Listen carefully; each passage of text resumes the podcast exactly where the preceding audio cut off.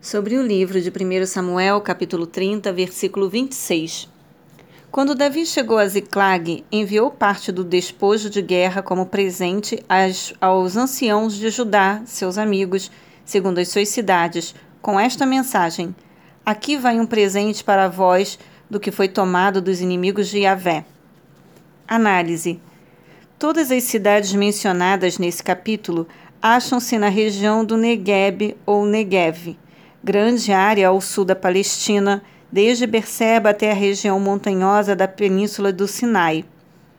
Embora Davi estivesse refugiado na terra dos filisteus, mandou repartir o despojo de guerra entre os líderes anciãos de Judá, como uma expressão de agradecimento pela hospitalidade e cooperação. Versículo 31.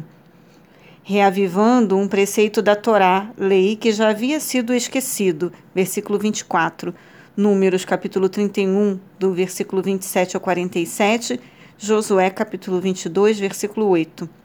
E assim, pavimentando com ações práticas de justiça o caminho para sua posterior aclamação ao trono de Judá, segundo Samuel capítulo 2, do versículo 1 ao 4.